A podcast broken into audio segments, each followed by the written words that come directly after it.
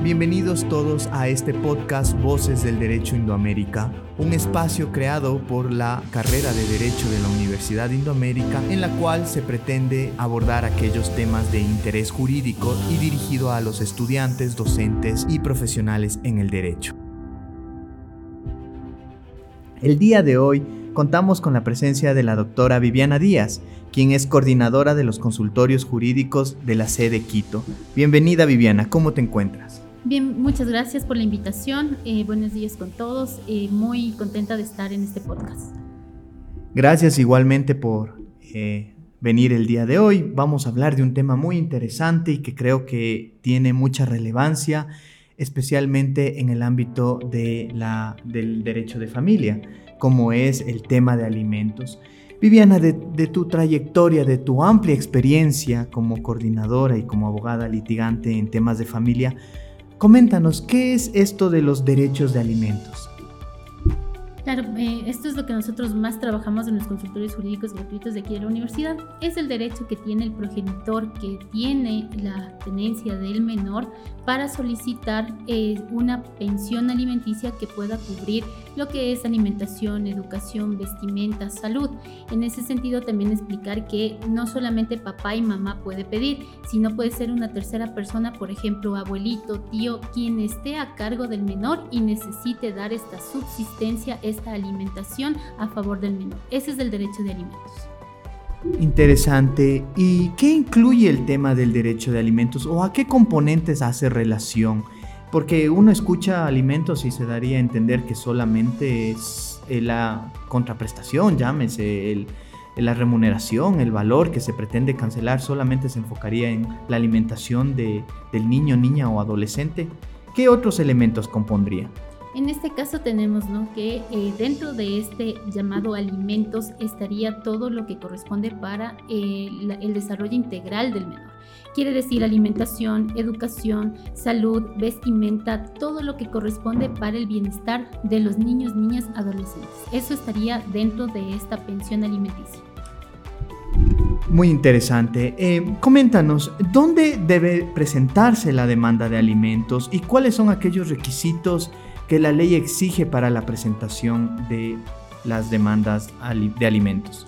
En este sentido, nosotros tenemos que el Consejo de la Judicatura simplificó el trámite y tenemos un formulario. Este formulario tiene todos los requisitos que establece el artículo 142 del COGEP, es decir, que nos toca llenar los datos que están establecidos en este formulario. Se le ingresa obviamente con el certificado de nacimiento que justifica la relación eh, filial, el certificado bancario para poder vincular la cuenta al, al SUPA, la copia de la cédula de la persona que está solicitando los alimentos y obviamente los datos para poder citar a la persona obligada, en este caso el demandado, para que se pueda iniciar con el proceso. Esos son los requisitos.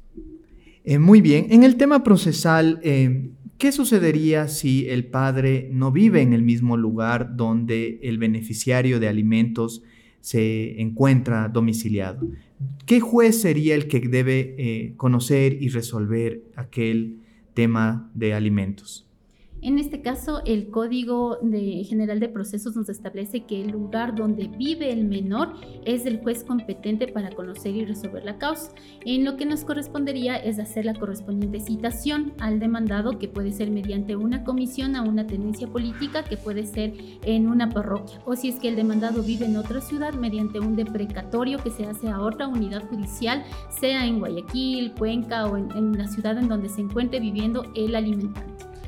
Entonces, eh, para resumir, la regla de competencia sería que es excluyente y solo puede conocer el juez del domicilio donde se encuentra el beneficiario de alimentos. ¿Estoy claro ahí? Sí, así es. El juez competente para conocer y resolver la causa de alimentos es donde vive el menor. Muy interesante. Y ahora sí vamos a lo, a lo medular del, del tema. ¿Cómo se determina una pensión de alimentos. ¿Qué criterios conoces tú de tu experiencia, jurisprudenciales, legales, determinan cuál es el valor que debe cancelarse por este derecho de alimentos? Claro, eh, nosotros ahorita tenemos establecida la eh, la tabla de pensiones alimenticias que nos da el Consejo de Regulación de los, de, perdón, el Consejo de protección de los menores, que está también realizado con el MIES. Entonces nosotros tenemos esta tabla de pensiones alimenticias que nos establece niveles, nos establece edades de los menores y nos establece los porcentajes que se van a tener que aplicar para poder fijar la pensión alimenticia. La pensión alimenticia se debe fijar en base a los ingresos que nosotros podemos justificar dentro del juicio, cuánto gana el obligado, en este caso el alimentante, cuánto él gana y de acuerdo al número de cargas familiares poder aplicar la tabla de pensiones alimenticias que tenemos desde que va desde el salario básico unificado, que en este caso son los 450 dólares, y obviamente va subiendo de acuerdo al nivel o al, al valor del salario que tenga el alimentante. Muy interesante. Te pongo este caso. ¿Qué sucede eh, si yo, por ejemplo, me dedico al tema de la docencia y adicional a ello tengo otros ingresos? ¿Solo se tomaría el valor que corresponde a mi remuneración fija o también se debe incluir este otro ingreso que refiere a mi práctica privada, por ejemplo? En este caso, el juez lo que va a resolver es de todos los ingresos que nosotros en la prueba podamos ingresar. Nosotros, como había indicado en el formulario, se nos da esta opción de poder solicitar a la Dirección de, Datos Públicos, al IES, podemos también oficiar a la institución en donde sabemos el alimentante trabaja para que nos dé los roles de pago, porque obviamente muchas veces tenemos horas extras, horas suplementarias, bonos de alimentación, bonos de transporte, eh, toda la ayuda que le dé la empresa al trabajador, en este caso que sería el, obligado, le va a hacer una, una sumatoria de todo lo que él gana y en base a eso descontar única y exclusivamente lo que es del IES y proceder a aplicar la tabla de pensiones alimenticias. Es decir, que si el padre tiene dos trabajos, en el uno tiene con relación de dependencia y gana su sueldo y aparte de eso hace trabajos adicionales y tenemos cómo justificar esos ingresos, vamos a sumar todo y sobre la base de esos ingresos se va a fijar la pensión alimenticia que le corresponde al menor. Entonces entenderíamos que el cálculo de la pensión alimenticia responde a todos los ingresos, no solo exclusivamente a la remuneración que puede tener una persona eh, que trabaja bajo relación de dependencia. Exactamente, nosotros tenemos que ahí justificar todos los ingresos. Como les indicaba, tenemos muchas veces los casos de que en el rol de pagos se nos eh, establecen ¿no? estos bonos, las horas extras, horas suplementarias, horas de la noche que tienen un poco más de, valor. Entonces todo eso el juez va a sumar, va a establecer una media y con eso se fija eh, la pensión alimenticia en base a la tabla de las de pensiones alimenticias. Muy interesante. Em, bueno, yo he escuchado en algunos casos que em, algunos eh, progenitores obligados a alimentos suelen tomar como represalia, ¿no es cierto? No sé si tú has visto estos casos en los que si se les demanda, ellos presentan su renuncia, ¿no es cierto?, a su trabajo. En ese caso, por ejemplo, de una persona cesante, ¿cómo el juez debe resolver? Y cómo también debe resolver cuando existe este tipo que a mi criterio es fraude a la ley cuando uno pretende eludir su responsabilidad a través de las renuncias. Claro, nosotros ahí tenemos dos momentos, ¿no? Entonces nosotros tenemos que establecer que desde el momento en que se presenta la demanda corre la pensión alimenticia. Entonces, de ser el caso, si el señor estaba trabajando en ese momento y obviamente tenemos cómo justificar con el, el IES que nos establece el mecanizado y nos da todo lo que es el detalle de las afilias, de la afiliación del señor y las remuneraciones, a más de los roles de pago, entonces el juez fijará en ese momento en base a esa remuneración. Si ya el padre obviamente presentó su renuncia o fue despedido, a él le tocará realizar un incidente de rebaja de pensión alimenticia para justificar que han variado las circunstancias y que obviamente ya no gana lo que él eh, mantenía en ese momento esa pensión. Pero obviamente el juez lo que va a tomar en cuenta es el interés superior del menor. ¿Por qué? Porque obviamente eh, va a establecer que el menor tenía ya una pensión alimenticia establecida con ese salario, cubría las necesidades del menor y en base a eso no puede dejarlo, eh, digamos, eh, bajarle al mínimo, ¿no es cierto?, el valor, sino que obviamente deberá establecer que con esos valores se cubría su alimentación, su educación en base a ese monto. Entonces, no le va a fijar el mínimo, va a establecer un poco más del mínimo de acuerdo a la realidad que tiene tanto el padre con sus nuevos ingresos, pero también en base al interés superior del menor, a las necesidades del menor. Muy bien. Eh, yo tengo aquí una duda eh, que siempre me he preguntado. ¿Cuál es el valor y de tu experiencia, el valor probatorio o qué relevancia tiene el tema de determinar la existencia de bienes? Porque tú nos estás diciendo que la pensión de alimentos se calcula en base a los ingresos, pero un bien como un vehículo, un departamento, no es un ingreso propiamente dicho, es un patrimonio. ¿Qué relevancia tiene para el juez al momento de calcular la existencia o no de, esto, de bienes, muebles o mm, Claro, o sea, ahí tenemos un cierto esto y es una muy buena pregunta porque sí tenemos nosotros de ahí este problema dentro de lo que es las audiencias, porque obviamente el juez lo que va a verificar es primero el ingreso. Pero si nosotros eh, sabemos que obviamente el Señor no es solamente su ingreso y que por ejemplo tiene una casa rentera, es decir, que tiene dentro de su casa la opción de dar un arriendo, entonces con eso nosotros vamos a justificar al juez que obviamente no es el ingreso básico que él tiene, que él está justificando, sino que con el bien inmueble nosotros estamos justificando que se puede fijar un poco más de la base, digamos, del mínimo, porque nosotros tenemos eh, la, la tabla de pensiones que nos establece un valor mínimo. De eso menos no podemos fijar. Así sea por mediación, por acuerdo de las partes, no se puede fijar sino lo mínimo. Pero en más sí se puede fijar, pero obviamente con este caso sería con la justificación de estos bienes, que el señor tiene casa, tiene en esta casa arrienda, tiene otro ingreso y muchas veces se ha dado y, se, y se escucha que ahora igual en los vehículos se está dedicando al tema de Uber, el tema de Didi, que les da otro ingreso también adicional. Entonces en ese sentido sí se podría justificar de esa manera que el señor no tiene un salario básico de 450, sino que es un poco más en base a los bienes que él maneja. Muy interesante. Ahora yo te pregunto, ¿qué sucede si, por ejemplo, y ya tú has de haber visto estos casos, los estudiantes eh, que no trabajan, obviamente se dedican a estudiar, son eh, obligados a pasar alimentos? ¿Cuál es el valor de la pensión mínima que les correspondería, por ejemplo, a las personas estudiantes o que no tienen un trabajo? Ya, en ese caso nosotros tenemos que ser muy claros con las personas, así no trabaje, estudie o no gane el salario básico unificado completo, gane la mitad, gane la cuarta parte, el juez siempre va a fijar en base al salario básico unificado, es decir, los 450 dólares y en este caso por un hijo con 450, 137 dólares con 20.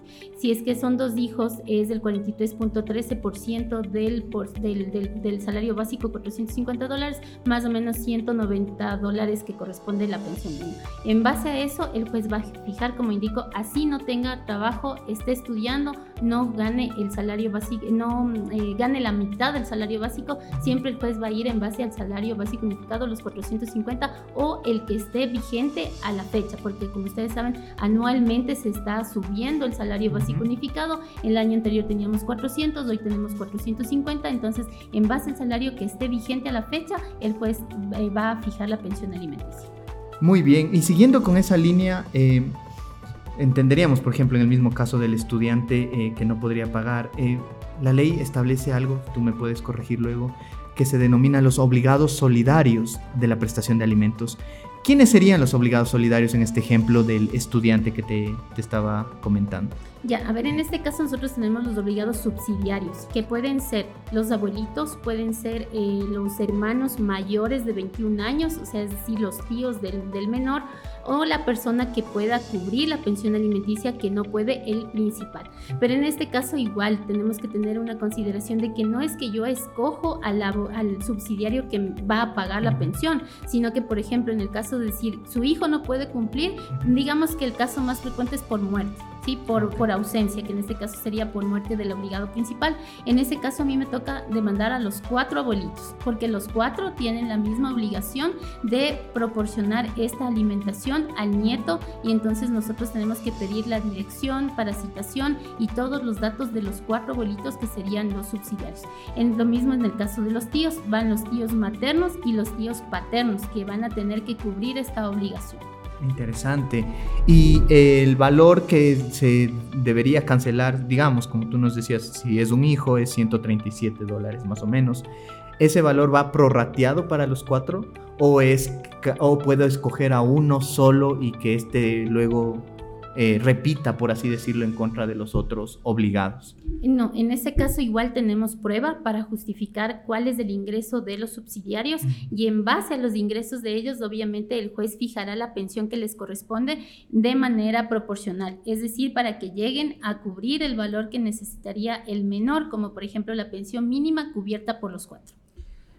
Muy interesante. Y bueno, para finalizar este, este encuentro, eh, bueno, el Código Orgánico General de Procesos establece que eh, existe inversión de carga de la prueba. Esto significa que es obligación del, eh, del que debe pasar los alimentos, ¿no es cierto?, del progenitor, determinar su real remuneración.